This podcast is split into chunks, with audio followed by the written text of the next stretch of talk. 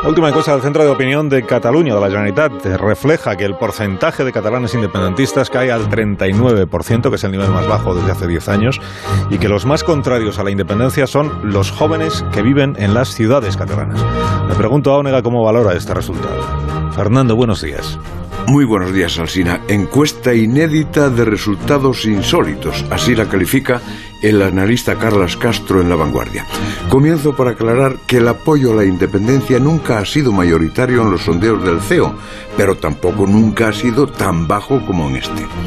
Como síntesis periodística, habíamos dejado la cosa en que media Cataluña quiere romper con España y la otra media quiere la unidad.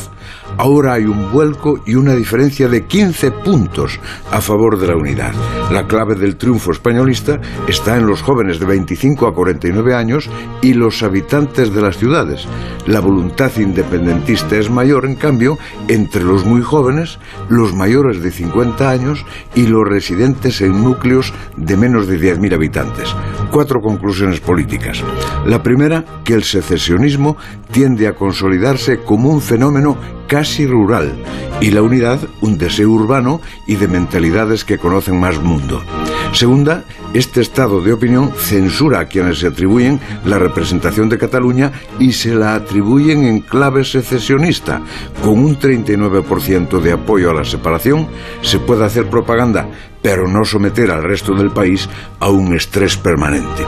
Tercera, creo que es un reflejo del clima de diálogo que ha creado el presidente Sánchez.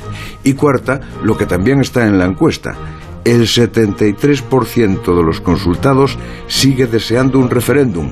Es una mayoría muy notable y para satisfacer o denegar esa demanda sigue sin encontrarse una solución.